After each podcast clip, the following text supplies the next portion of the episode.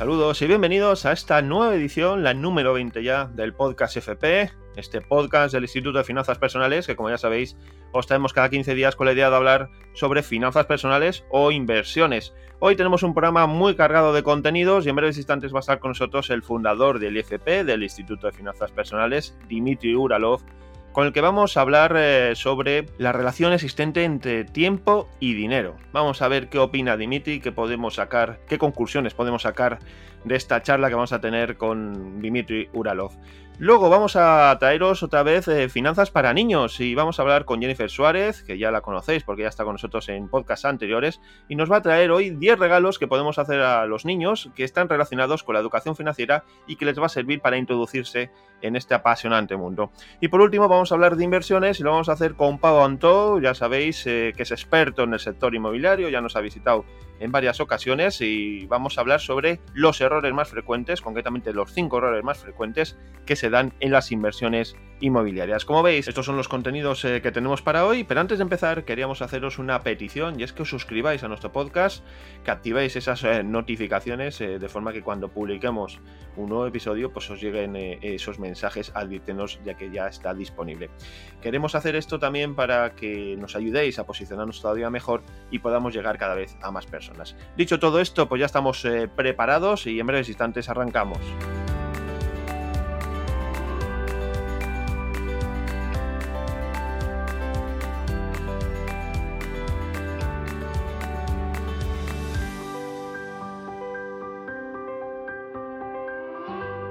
Saludamos ya al fundador del Instituto de Finanzas Personales, Dimitri Alov. Hola, Dimitri. Hola, Esteban. Un placer, como siempre, estar aquí con todos vosotros. Hoy vamos a hablar de dinero, pero también eh, vamos a hablar de tiempo. Y vamos a buscar e intentar reflexionar sobre la conexión que puede existir entre estos dos conceptos que, realmente existe y por, que por lo general no nos paramos eh, a pensar eh, en esa relación. Así que, Dimitri, ¿cómo podemos empezar a relacionar estos dos conceptos? A ver, son conceptos muy potentes, muy presentes en la vida de todas las personas. Todos tenemos un número limitado de tiempo disponible en esta vida y además ya sabes, ¿no? Que con el tiempo nunca sabes cuánto tiempo tenemos, ¿no?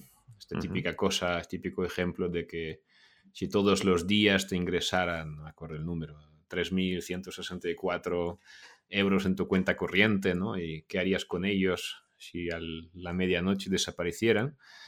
Eh, haciendo, evidentemente, mención de los minutos ¿no? que tenemos cada día y que además eso no sabemos, ¿no? si a lo mejor nunca nos van a ingresar nada más. Eh, pues bueno, el tiempo está presente en las vidas de todas las personas, igual que está presente el dinero. El dinero es algo que al final, bueno, mueve un poco, no, no digo mueve el mundo, pero está presente en todas las transacciones y todo el día a día que, vivimos. Al final el dinero no deja de ser valor que nos aportamos mutuamente, simplemente usamos alguna herramienta para cuantificarlo. Así que bueno, al estar presentes en, las vidas de todas las personas, yo creo que, como bien has dicho, no pasamos suficiente tiempo, tiempo eh, pensando en sí, en la relación que tienen uno con otro. Y también yo creo que, en resumen, prestamos mucha atención al dinero por razones obvias, pero no prestamos tanta atención al tiempo. Y creo que hay como una serie de bueno, errores de base que, que todo el mundo debería de tener en cuenta y, subsanar, porque de esta manera pues tendremos una vida mejor. Bueno, la, primera relación que podríamos establecer está en, el intercambio de nuestro tiempo por dinero cuando nos vamos a trabajar, ¿no? Sí, esto es así. Bueno, a ver, yo no soy del ya, yo lo era al principio de mi carrera profesional, ¿no? Yo era un gran alumno de todos los gurús que probablemente nuestros oyentes también tienen ahí en el piedestal, que efectivamente nos hablaban ¿no? de que, pues oye, solo los tontos intercambian tiempo por dinero y lo que tienes que hacer es buscar una forma de, que, de ganar dinero sin invertir tu tiempo. Y la verdad que, bueno, pues mira, 20 años más tarde, porque este, este año se van a cumplir 20 años desde que empecé en este mundo, eh, con el primer libro de Robert Kiyosaki, yo creo que una de las principales conclusiones que saco que a pesar de que por supuesto que hay excepciones y hay que saber contextualizar, en general es absurdo pensar que se puede de manera genérica en general, digamos, pues conseguir dinero sin invertir tiempo, ¿vale? Todo el dinero que quieras generar en este mundo, todo el valor que quieras aportar, eh, al final va a requerir tiempo, ¿ok? Puede ser que necesites mucho menos tiempo si lo haces de manera inteligente, por supuesto, ¿no? Pero digamos que si quieres ganar dinero, si quieres conseguir dinero, si vas a aportar valor, tienes que estar dispuesto a invertir este tiempo. Y luego tienes que buscar, evidentemente, maneras de hacer que dediques el, que, la proporción entre el tiempo invertido y, el trabajo también, y los resultados pues, sean la, más óptima posible. Pero creo que sería bueno de entrada, pues, oye, simplemente asumir que para ganar dinero siempre hace falta tiempo, ¿no? O sea, para conseguir cualquier resultado hace falta tiempo. Entonces, pues, a partir de ahí ya que cada uno digamos, busca la mejor estrategia. Si quieres podemos profundizar en esto, pero esto es para mí una de las principales conclusiones. sí, bueno, hablabas, de los gurús y efectivamente eh, nos indican eso, ¿no? Que tenemos el tiempo limitado, ¿no? El día al final son 24 horas y si solo podemos trabajar pues dentro de esas 24 horas, pues el tiempo que nos aguante el cuerpo, ¿no? Para ganar luego un dinero que nos vamos a gastar pues para poder vivir.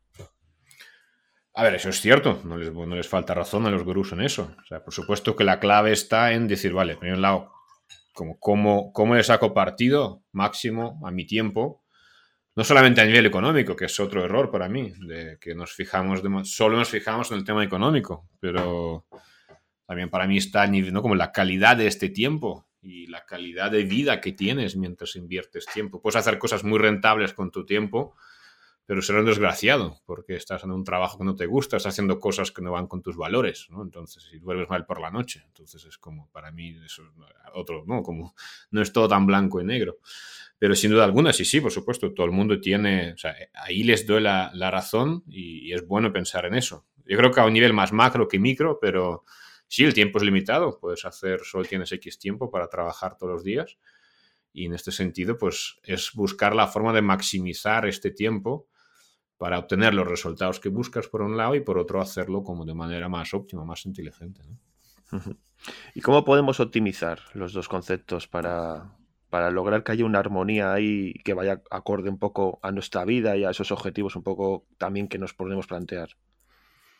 Vale, bueno, aquí hay varios aspectos. Si quieres, bueno, podemos empezar por reconocer algo que yo creo que todos sabemos internamente, pero en el día a día nuestras acciones como que demuestran que no le hemos prestado suficiente atención. Y es que la realización de que el dinero es una cosa ilimitada, curiosamente, y el tiempo es una cosa limitada. ¿Vale? Es decir, si es cierto que como en cada momento en particular la cantidad de dinero del que disponemos sí que es limitada, sin duda, es como haces una foto y es dinero que hay.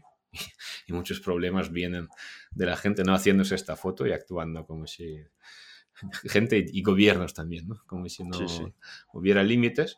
Pero lo cierto es que eh, como el dinero al final es valor, la cantidad de valor que eres capaz de aportar a otras personas y por el cual otras personas están dispuestas a darte dinero, en realidad no hay límite a la cantidad de valor que puedes aportar y por eso pues, la mayor parte de los patrimonios se crean creando una empresa. ¿no? ¿Por qué? Porque una empresa no tiene límites, ¿no? Es como puede crecer casi de manera eh, indefinida y por tanto realmente no deberíamos de preocuparnos por como ¿no? esta idea un poco ¿no? de, del, pastel que, que, está limitado, ¿no? de que si tú eh, pues, estás ganando dinero, pues estás quitándole ese dinero a otras personas, ¿no? O sea, es como un poco esa idea, ¿no? De eh, la típica idea de, de, escasez, ¿no? De como que, que, hay una cantidad de recursos en el, en el planeta, ¿no? Limitados y tenemos que ahí luchar entre nosotros por estos recursos. Yo creo que, a ver, ya hace tiempo, ¿no? Que está claro que hay, algunos recursos que sí que tienen un fin físico, pero la mayor parte, ¿no? De, de todo el valor que nos aportamos mutuamente no, tiene tanto que ver con, con, con, el agua, ¿no?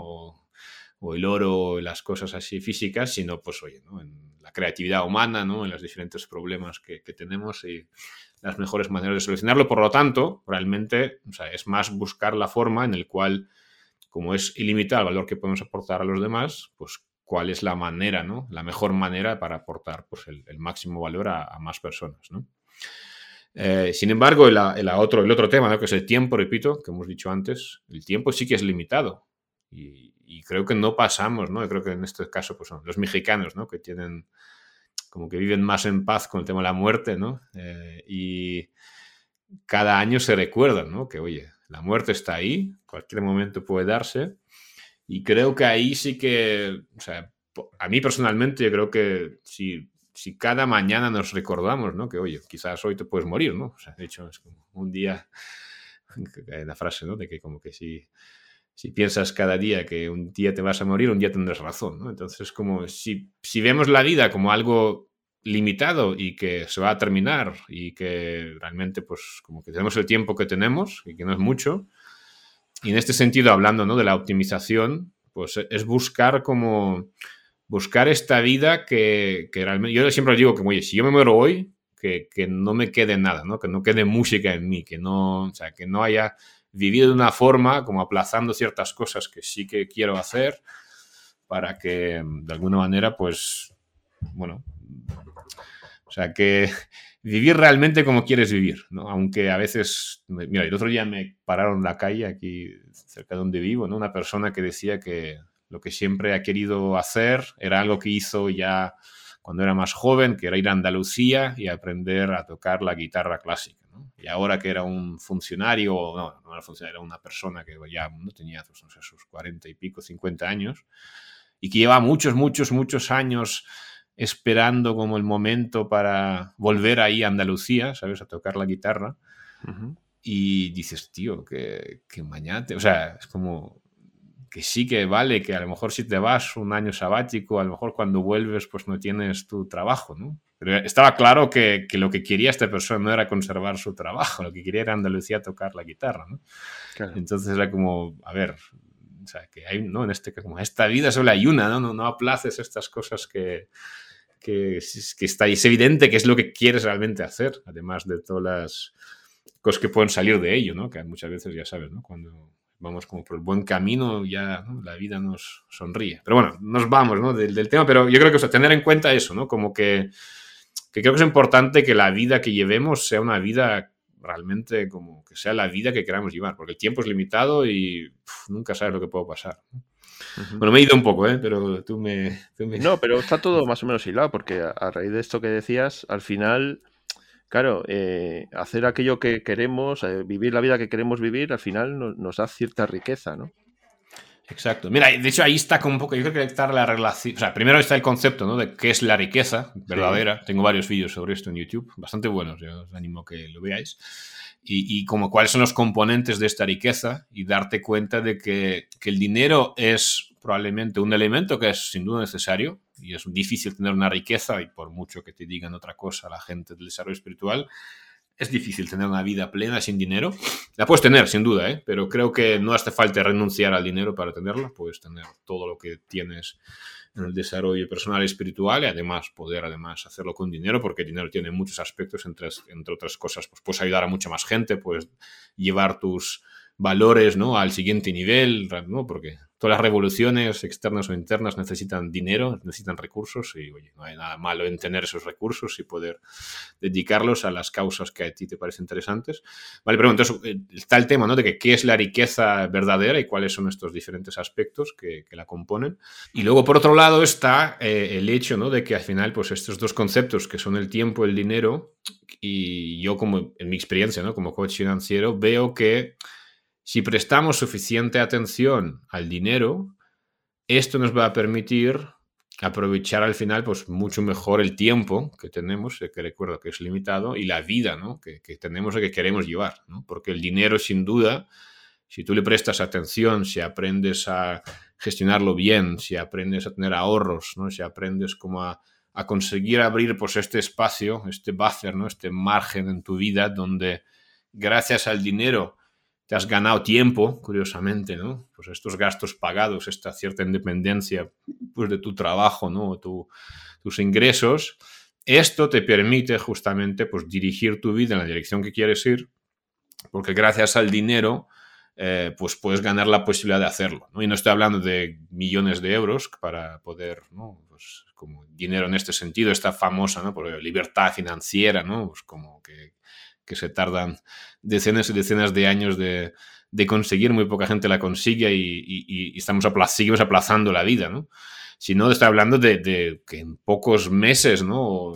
pocos años podrías realmente, gracias a esto, y esto lo vemos todos los días literalmente en IFP, pues gente que, da la vuelta a sus vidas, ¿no? Gracias, gracias al dinero, gracias a, saber administrar bien sus recursos, empiezan a hacer realmente con la vida las cosas que quieran hacer. O sea, gente que trabaja en trabajos que a lo mejor no les gustan tanto y siempre han querido pues, trabajar en otro, en otro sector o montar una empresa de algo y realmente pues gracias al asumir este control de su, su dinero, su vida económica, pues en poco tiempo pueden realmente empezar a moverse en esa dirección.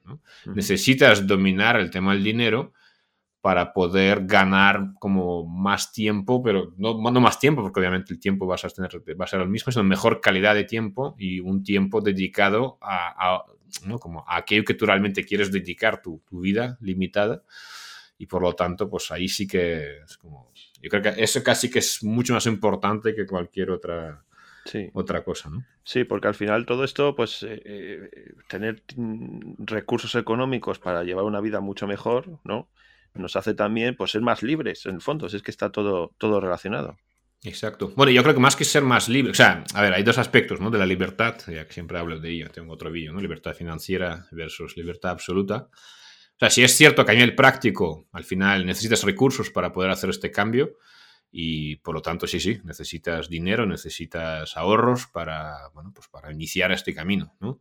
Pero en realidad cuando lo haces, al final simplemente llegas a la realización de que siempre estabas en condiciones de, hacerlo, ¿no? Es decir, nacemos, ya sé que va a sonar raro en mundo COVID y tal decir esto, pero es como, somos libres, ¿no? Nacemos libres y simplemente, pues bueno, tenemos ciertas necesidades básicas humanas, por supuesto, pero en realidad el hecho de que no ejecutemos como esa libertad, no la ejerzamos, mejor dicho, es simplemente por el hecho de que, bueno, pues porque no es lo habitual, ¿no? Pero en realidad, oye, siempre, ¿no? Es como, digo, necesitas 60 amigos, ¿no?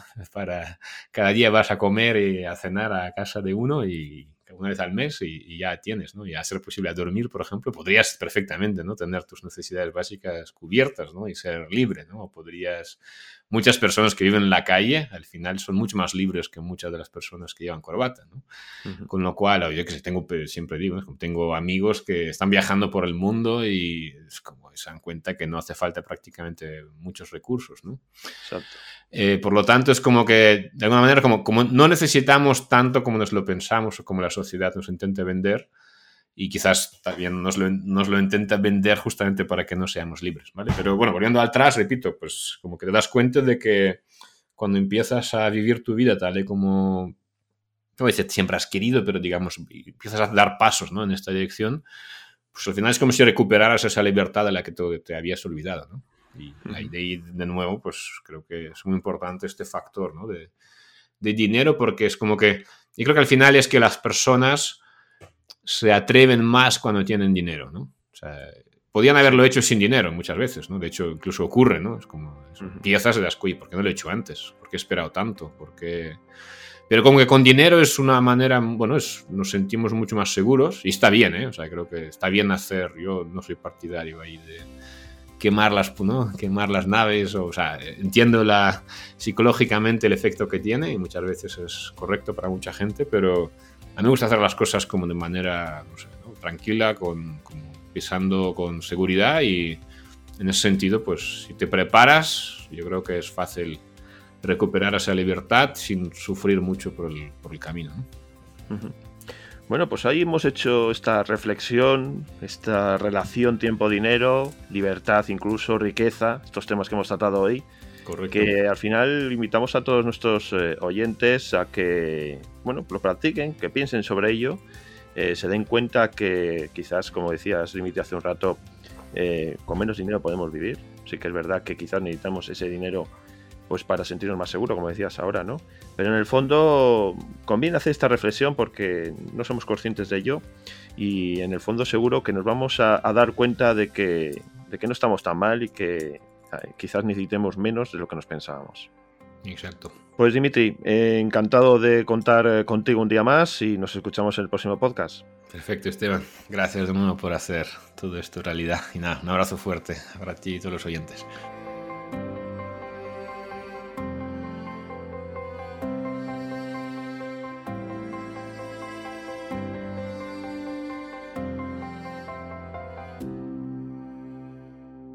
Cambiamos de tema y continuamos con los contenidos de nuestro programa y vamos ahora hasta los Estados Unidos, concretamente hasta Florida, donde nos está escuchando ya Jennifer Suárez. Hola Jennifer.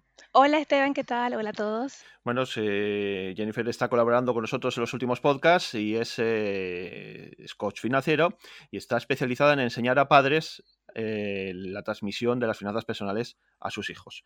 Hoy nos has traído 10 regalos que podemos hacer a niños o adolescentes para que empiecen a conocer cómo funciona el dinero, ¿no es así? Sí, correcto. Me encanta este tema y cada vez que tengamos una ocasión para darle un presente a nuestros hijos, me encantaría, sería mi ilusión, que busquemos que sea algo que permita enseñar alguna habilidad. Y por supuesto, como hablamos de dinero, pues me encantaría que fuese un regalo sobre dinero o que permita, digamos, entrar, hacer esta entrada hacia este tema. Pues como bien dices, siempre es un buen momento para regalar, para hacer un regalo, no importa la época del año, y más eh, si con ello podemos ayudar a nuestros niños o a los jóvenes de nuestro entorno a entender el mundo del dinero. Y entrando en materia, eh, Jennifer, con el tema que nos, eh, que nos traes hoy, ¿qué 10 regalos destacarías que podemos hacer a nuestros hijos y que tienen relación con el dinero?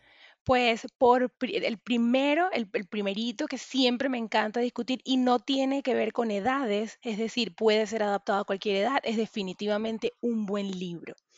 Un libro de finanzas personales. Si el niño es muy pequeño, sería más bien una historia en la que mamá y papá se la van a contar antes de dormir, donde mostramos algún valor relacionado con dinero, bien sea generosidad, honestidad, eh, solidaridad, cualquier valor que esté relacionado o incluso historias per se de dinero, de compra, de deuda, que ya existen para niños de tres años incluso.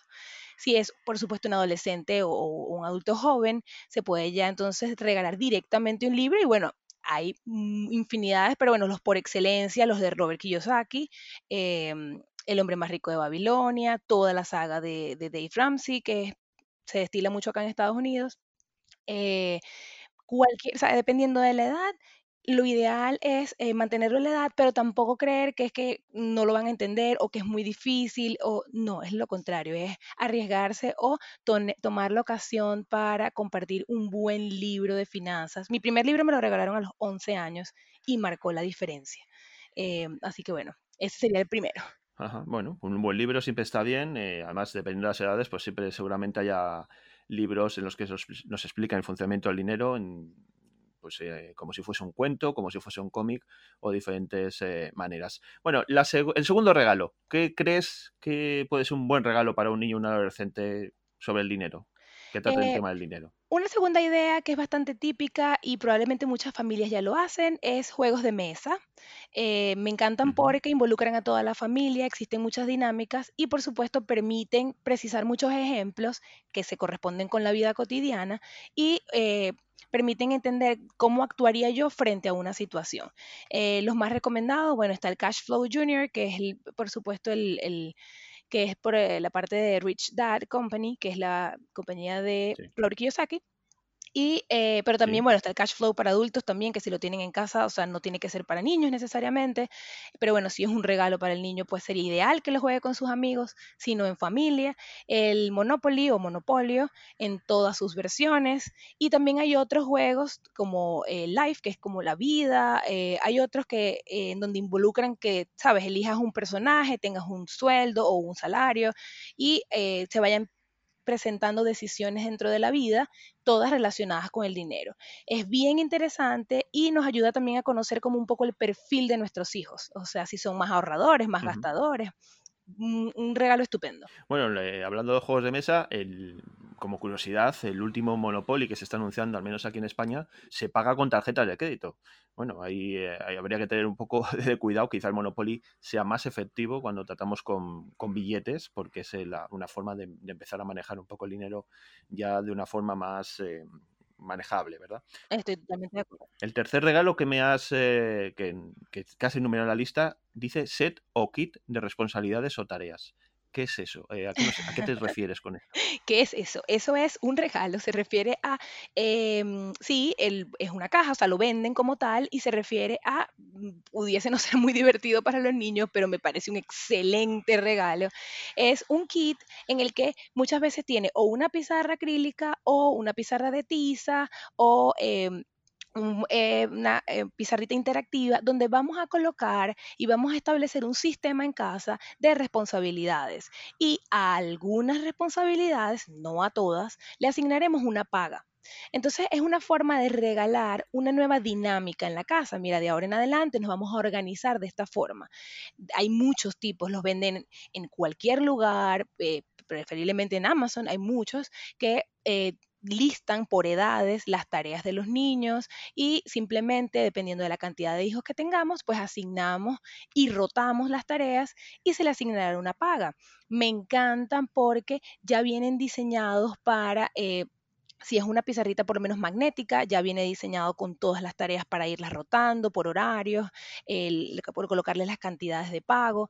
Eh, y me parece un regalo estupendo para iniciar una dinámica en casa de uno, asignar responsabilidades, que es valiosísimo desde pequeños, y dos, entrar en contacto con el dinero a través de la paga.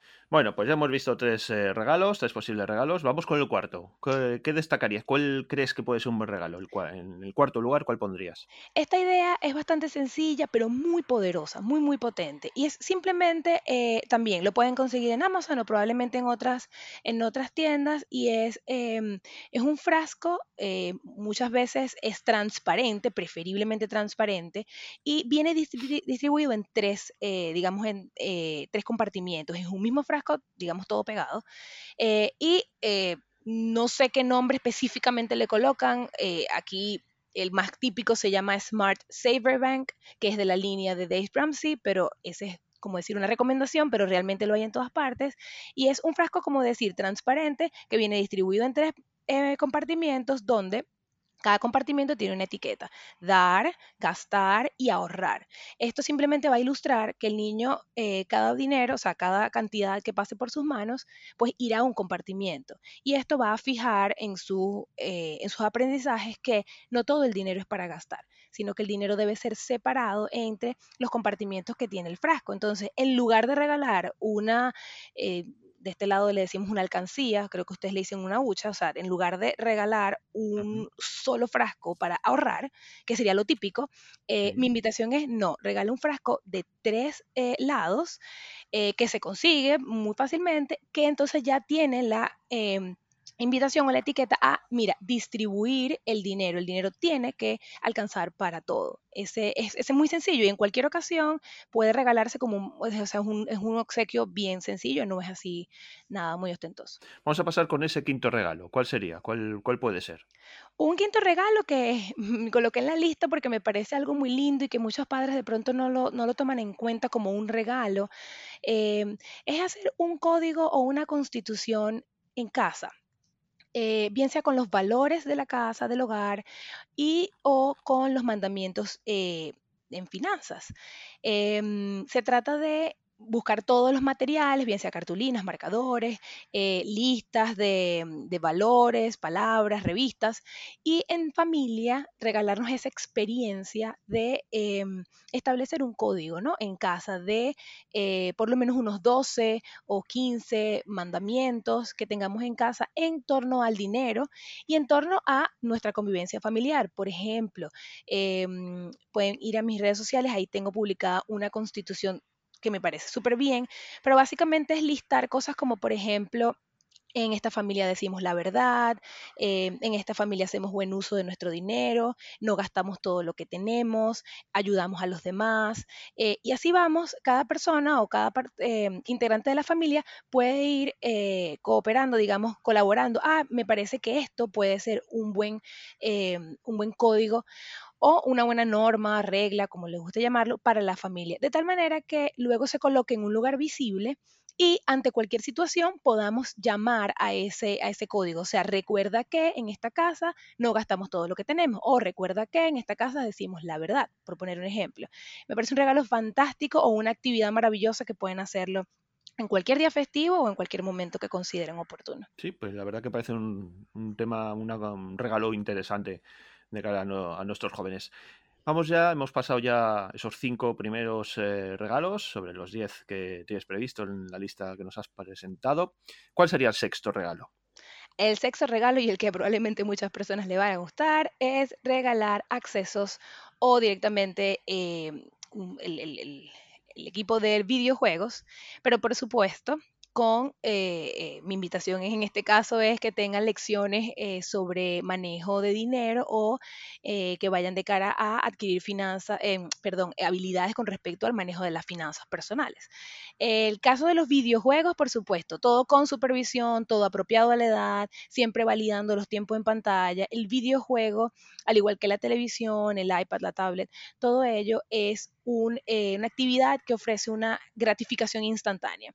Y las finanzas personales se tratan justo de lo contrario, de no dar gratificaciones instantáneas. Sin embargo, eh, todo a su tiempo apropiado y balanceado es oportuno, es decir, un tiempo frente a la pantalla, con límites, con supervisión, eh, lo que llaman el, parenting control, que es el, control de los padres, em, y donde estás involucrado, o sea, tú como padre o madre eres el que descarga eh, y, o compra el acceso al videojuego, es válido, o sea, es valioso. Algunos que pudiera sugerir, no los conozco así como que, ay, en mi experiencia, cuál es mi favorito. Eh, no, porque no soy muy de videojuegos, pero he visto personas que se enganchan, por lo menos mi esposo, le encanta aún jugar con, eh, digamos, simuladores de, de la bolsa. ¿No? Eh, en los que tú creas un portafolio de inversiones y, bueno, por supuesto, creas tus cuentas y empiezas como a jugar y a simular compra de acciones o de cualquier otro instrumento. Eh, él tiene, eh, hay varios, existen muchísimos, pero bueno, uno que tengo por acá es The Stock Market Game, hay uno que se llama Countdown to Retirement, que es como la cuenta regresiva al retiro, y es bien interesante porque se trata de que desde tu primer trabajo, o sea, desde el primer salario, vas eh, eh, decidiendo cuánto va a ir a esa cuenta de jubilación. Em, en el caso de, hay otro que se llama Financial Football, que a lo mejor les gusta mucho porque eh, es una em, unión que hicieron la NFL, creo, con em, Visa. Y entonces, claro, tienen como reglas de fútbol, pero también tiene reglas de, finanzas personales. Y entonces es bastante interesante lo que se puede aprender allí. Y bueno, hay otros que invitan... En España, en España eso, en, perdona que te interrumpa, aquí en España hay muchos eh, managers que se llaman de fútbol de lo que allí llama soccer, eh, hay bastantes programas, eh, aplicaciones o páginas web y juegos en general que tratan este tema, que tú gestionas pues toda la economía de, un equipo de fútbol o, de un equipo de baloncesto y son también, eh, tienen muchísimos eh, usuarios eh, prácticamente a nivel mundial. Wow, sí, sí, exacto. De eso se trata, de jugar en red, de exponerte frente a otras experiencias, de ver qué decisiones tomarías tú, porque la idea es eso, ¿no? O sea, interiorizar todos esos conceptos que nos, que nos presenta el juego y luego extrapolarlos a la, a la vida real frente a lo que se nos va presentando. Entonces, bueno, la idea es eso, un videojuego con supervisión, con eh, o sea, la recomendación sería, si quiere regalar un videojuego a sus hijos, busque primero tutoriales en YouTube de cómo funciona, de cuáles son las ideas del, videojuego y allí toma la decisión. Pero es un buen regalo. Sí, seguimos tomando nota de estos eh, regalos que nos estás presentando hoy. Vamos con el séptimo. ¿Cuál puede ser? Un séptimo regalo que muchas personas no lo toman en cuenta, pero que a mí me encanta, es regalar experiencias. Parece mentira, pero a nuestros hijos les encanta. Mucho más que algo material, em, es ideal permitirles aproximarse a a cosas que les gusten o también, en mi caso, por supuesto, los voy a invitar a experiencias relacionadas con el dinero. Eh, en lugar de regalarles algo material como tal, es preferible regalarles una cantidad de dinero y decirles, bueno, eh, vamos a abrir tu primera cuenta bancaria, por ejemplo, o eh, vamos a hacer tu primer presupuesto, vamos a descargar tu primera aplicación eh, donde tú vas a distribuir tu dinero eh, y vivir esa experiencia de decisiones financieras juntos, digamos, regalarle eso.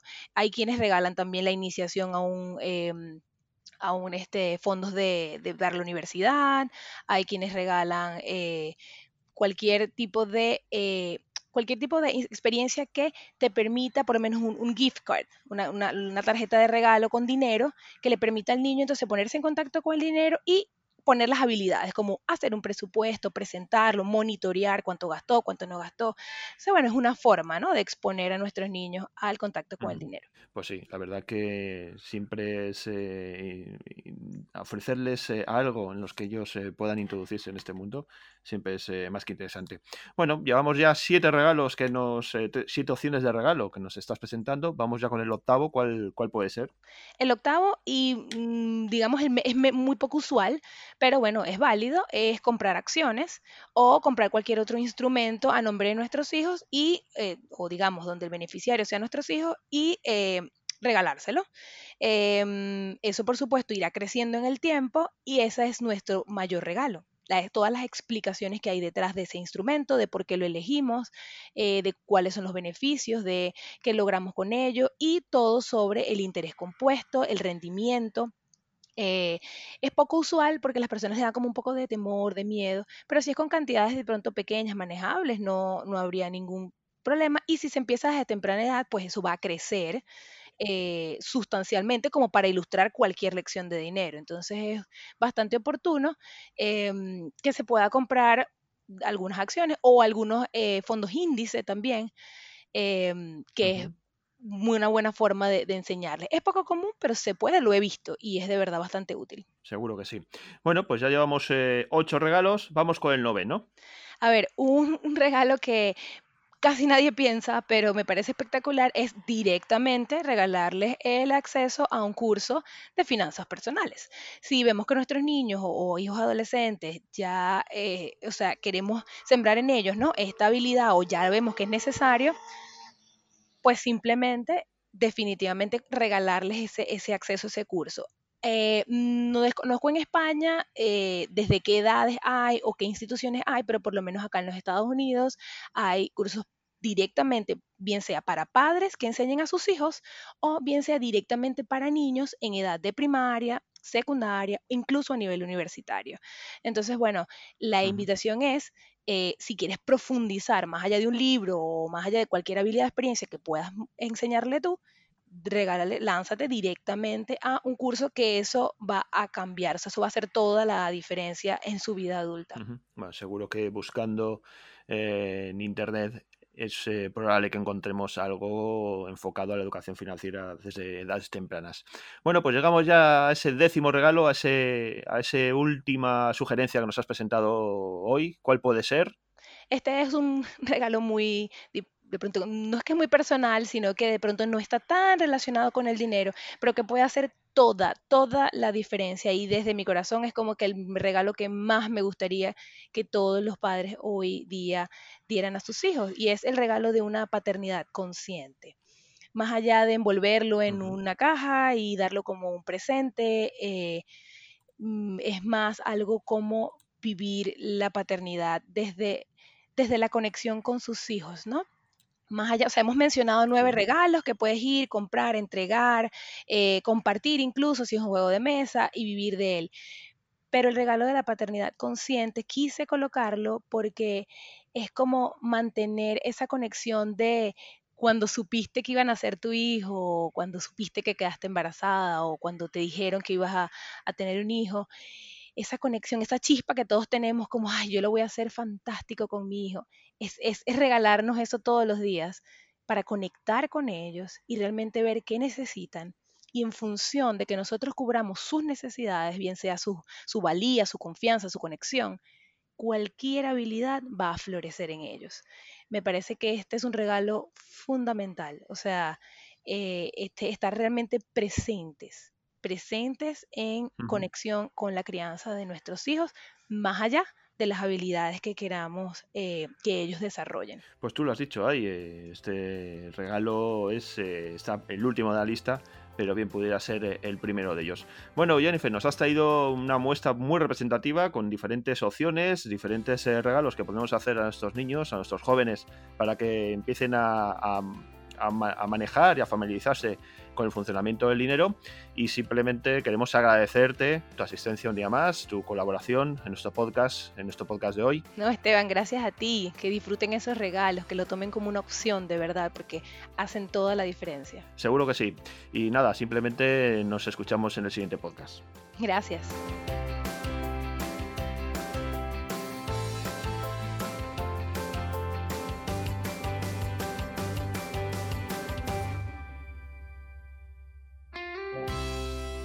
Entramos en el bloque final de nuestro programa y vamos a saludar ya a Pau Onto. Hola, Pau. Hola, muy buenas.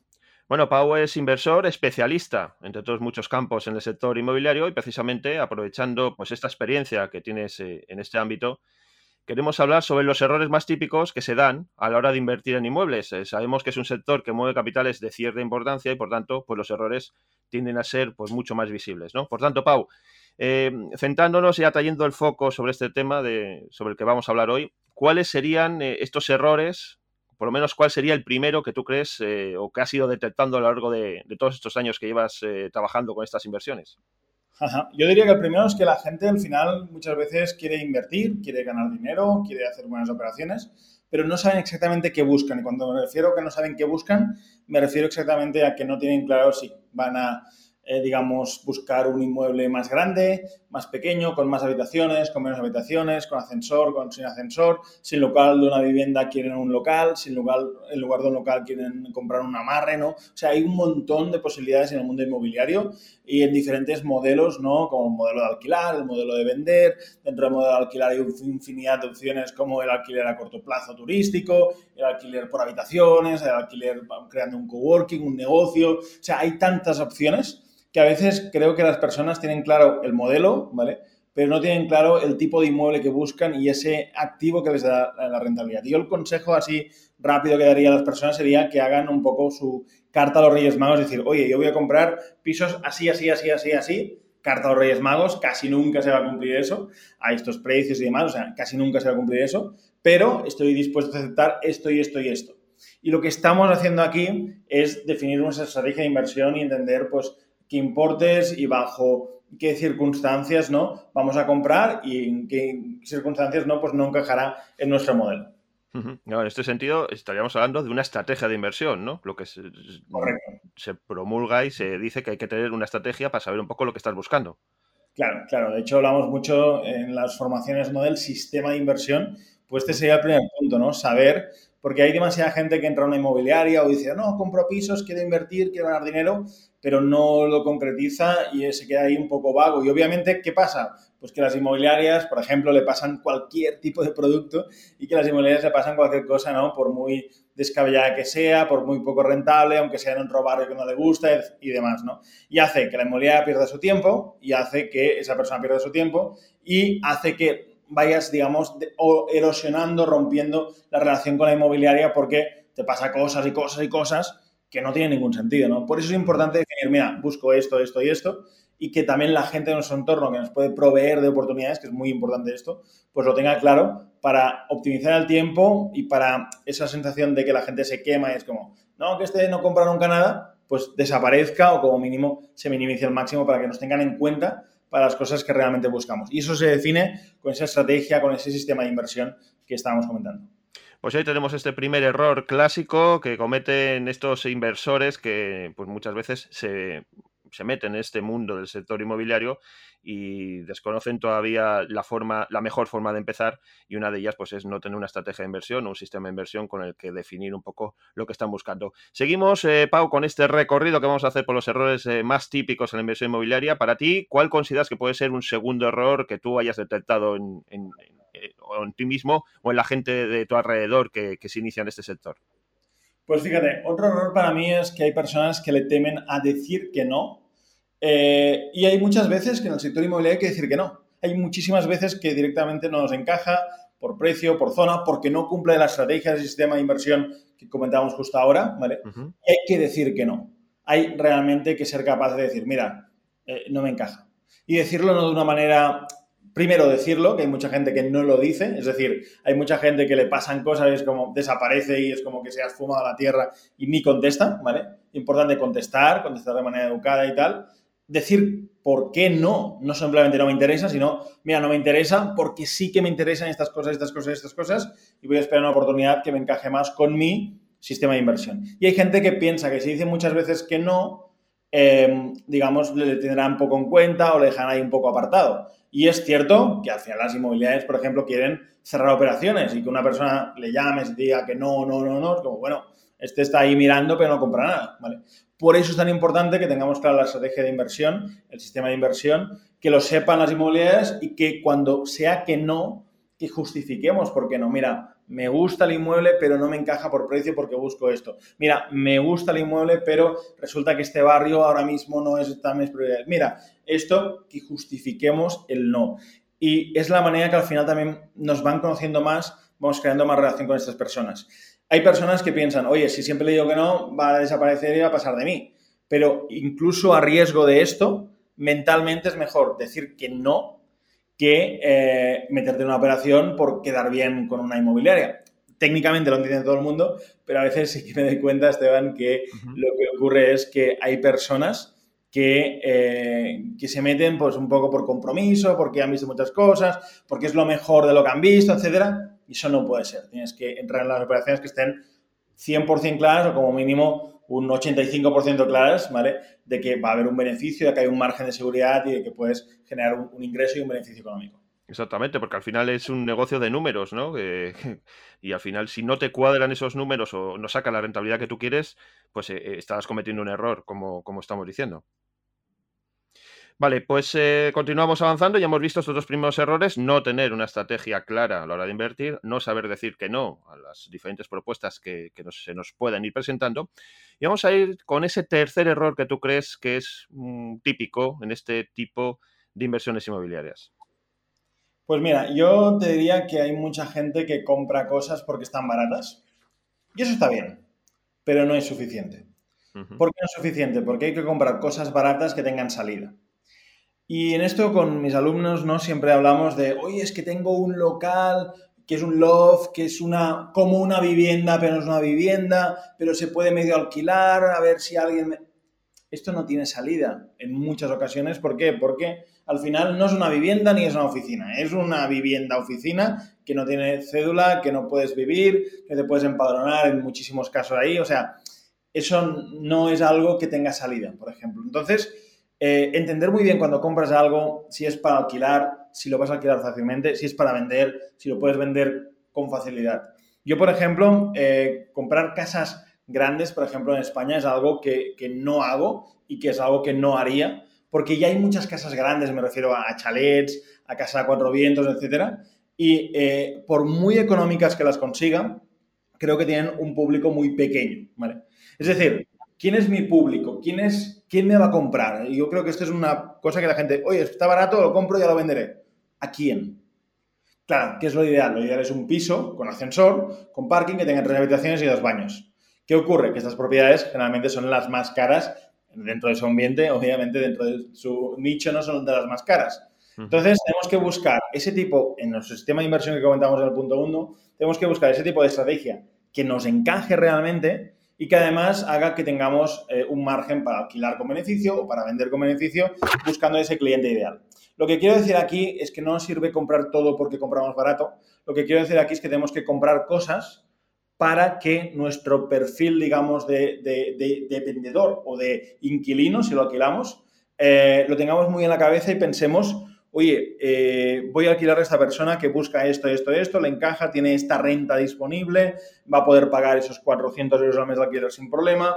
Además, es una persona que a nivel de reforma tengo que hacer este tipo de reforma porque es la que más le encaja, a nivel de muebles esto, que pensemos en este cliente ideal. A veces eh, hay personas que hacen errores enormes porque no piensan en su cliente ideal, no en la compra solo, sino también en la reforma, porque se pasan de reforma, hacen algo súper bonito y es tu cliente ideal que gana una media de 1.300 euros y que al final puede pagar una hipoteca de 500, 600 euros, juntando, digamos, las dos personas de la familia, etcétera, no te va a comprar este inmueble al precio que lo pones porque tienes que justificar o tienes que, eh, digamos, recuperar la inversión la reforma, ¿no? Entonces, básicamente eh, hay que hacer un poquito estos números, hay que entender la realidad del mercado, a quién vendes y las posibilidades también de ese cliente ideal. Bueno, pues vamos avanzando ya con estos, en este camino hacia los cinco errores eh, más frecuentes en la inversión inmobiliaria. Hemos visto no tener una estrategia definida, no saber decir no pues, a diferentes propuestas que vamos recibiendo y no entender al público al que nos dirigimos a la hora de definir un poco lo que estamos buscando para luego ponerlo a la venta o al alquiler eh, o en definitiva ponerlo al servicio de, una persona que pueda hacer uso de, ese inmueble. ¿no? Continuamos y vamos hacia ese cuarto error de la inversión en inmuebles. Para mí es no hacer los números y no hacer los números bien. Yo realmente siempre animo que las personas pues tengan un pequeño, digamos, Excel o números y les podemos hacer en papel y boli los números. No hace falta que tengamos ahí una macro plantilla Excel, ¿vale? Pero sí que es importante que hagamos los números. Hay demasiada gente que compra un poco a ojo, un poco a veces impulsada por la inmobiliaria, por la zona, por lo que más o menos ha visto que los precios de alquiler que hay en la zona. Hay que hacer un poquito de estudio. Yo creo que eh, cuando ya llevas muchos años en el mercado puedes tomar decisiones en caliente y conoces mucho una zona, decir, oye, veo un piso, me cuadra, lo compro. Pero lo normal es que tengamos ahí un tiempo de, eh, de reposo y de análisis. Sé también que el mercado inmobiliario a veces es muy rápido y muy ágil, especialmente cuando las cosas están a precio, cuando los inmuebles están a precio, y el irte a pensarlo, ver con la reforma cuánto me costará y tardar cuatro días, a veces es volver a llamar y que te digan, mm, ya se han reservado, ya se ha vendido. Vale. Entonces, a veces eh, yo sé que la gente actúa con, con, con, esa premura, no con esa rapidez de tengo que hacerlo ya, ¿vale? Pero sí que animaría que en la medida de lo posible tuvieses algún mecanismo como una plantilla Excel que puedes tener en el móvil o unos números claros de la reforma media, etcétera, en cada uno de, los tipos de inmuebles que quieres dejar reformados para alquilar o para vender, ¿vale? Y que esto lo tengas así, lo puedes hacer rápidamente para decir, mira, pues sí o no, o a este precio, te paso esta oferta, negociemos, etcétera, ¿vale? Los números, es importantísimo. Es un negocio que la gran mayor parte, hay otras partes importantes como la reforma, saberlo vender y demás, pero una parte muy importante es ser capaces de comprar a buen precio. Y si no hacemos bien los números, pues nos podemos equivocar en, el primer, en la primera etapa, ¿no? que sin duda nos va a arrastrar ahí y va a ser mucho más complicado que ganemos dinero y que saquemos una buena rentabilidad. Bueno, pues ahí está este cuarto error, el tema de no hacer números y sigo repitiendo que hemos visto ya el tres anteriores, el no tener una estrategia, saber, no saber decir que no, no saber o conocer el público al que queremos poner a disposición ese inmueble que, estamos, eh, que tenemos entre manos y el de no hacer números. Y ya por último, Pau, ¿cuál sería este último error de la inversión inmobiliaria más frecuente que tú has detectado? Pues yo creo que en inmuebles, al menos que yo, hay algún modelo más, pero que yo haya experimentado con mi dinero, con el dinero de conocidos, eh, haciendo operaciones por mi propia cuenta, con inversores y demás, hay cuatro modelos. Hay un modelo comprar, reformar y alquilar a largo plazo, el modelo comprar, reformar y vender, el modelo también de poder gestionar pisos de terceros o alquilar pisos de terceros o comprar pisos para alquiler de habitaciones o hacer lo propio para alquiler a corto plazo tipo viviendas, tipo coworkings, tipo oficinas, tipo espacios médicos, ¿vale? Alquilando diferentes, digamos, eh, espacios a corto plazo, etc. O sea, hay un montón de modelos, ¿vale? Pero yo creo que lo que tenemos que ver los inversores siempre es, en este inmueble que me presentan, cuál es el modelo ideal que puedo aplicar. Es decir, cuál es el uso ideal que puedo aplicar a ese inmueble. Cuando hablo de uso ideal, lo que me estoy refiriendo exactamente es, eh, es mejor que a esa vivienda que me están ofreciendo de seis habitaciones la convierta en dos viviendas de tres habitaciones para reformarlas y venderlas o reformarlas y alquilarlas? ¿O es mejor que esa vivienda de seis habitaciones no le ponga tanta reforma y lo convierta en un alquiler por un piso para alquilar por habitaciones? A eso me refiero. A veces los inversores eh, tenemos buenos activos, pero si no tenemos claro toda la faceta y todos los modelos, nos podemos perder oportunidades. Una persona que, por ejemplo, compre para alquilar a largo plazo, pues tendrá unos inmuebles que no le van a encajar. Por ejemplo, eh, hay inmuebles que no son tan para alquilar a largo plazo, pues un inmueble de 5 o 6 habitaciones no es algo tan demandado a largo plazo. Sí que es demandado para un alquiler por habitaciones, por ejemplo. Y por lo contrario, una vivienda en la costa, en un sitio turístico y demás, de una habitación, pues el mejor uso quizás sería un uso turístico de alquiler turístico, ¿vale? Entonces, y una vivienda en el centro igual se puede reconvertir en diferentes espacios para eh, profesionales, abogados, etcétera, o incluso para clínica dental o médica o lo que sea, ¿vale? ¿Qué quiero decirte con esto? Que a veces las personas tienen como solo un modelo, y para mí es un error, y tienen que ver como todas las posibilidades. Conocerlas como mínimo, entenderlas bien y entender sus posibilidades. Sí que es cierto que eh, cuando hacen esto, igual habrá una persona que diga, oye, yo alquiler turístico no me voy a meter porque realmente pues, no me encaja, no es mi estilo, etc. Lo acepto, perfecto, sin problema. Pero como mínimo saber que ese inmueble que te plantean, el mejor uso posible sería el alquiler turístico, el alquiler por habitaciones, eh, la venta, lo que sea, ¿vale? Así ampliamos mucho más el abanico y ampliamos muchas más las posibilidades de que lo que nos llegue podemos también, digamos, rentabilizarlo, porque no miramos solo en una dirección, sino miramos en las cuatro direcciones principales que hay a la hora de hacer inversiones inmobiliarias. Bueno, pues esperamos que nuestros oyentes hayan tomado muy buena nota de estos cinco errores eh, clásicos y típicos, eh, o que más ha detectado Pau Antó, un experto en este tipo de inversiones, Em, pues esos, eh, como decía, esos errores en, el mundo de las inversiones eh, inmobiliarias. Eh, esperemos que hayáis tomado buena nota, como decía. Y ya, Pau, pues agradecerte enormemente tu presencia y la dedicación que has dedicado para explicarnos y aclararnos pues estos errores, estas dudas, estos problemas que surgen a la hora de invertir en inmuebles. Ya sabes, Esteban, que encantado de estar aquí. Cuando me necesitéis, aquí estoy para hablar de este tema, de otros, de cualquier cosa. Aquí me tenéis en lo que pueda ayudaros. Pues eh, muy agradecidos y te esperamos en el próximo podcast.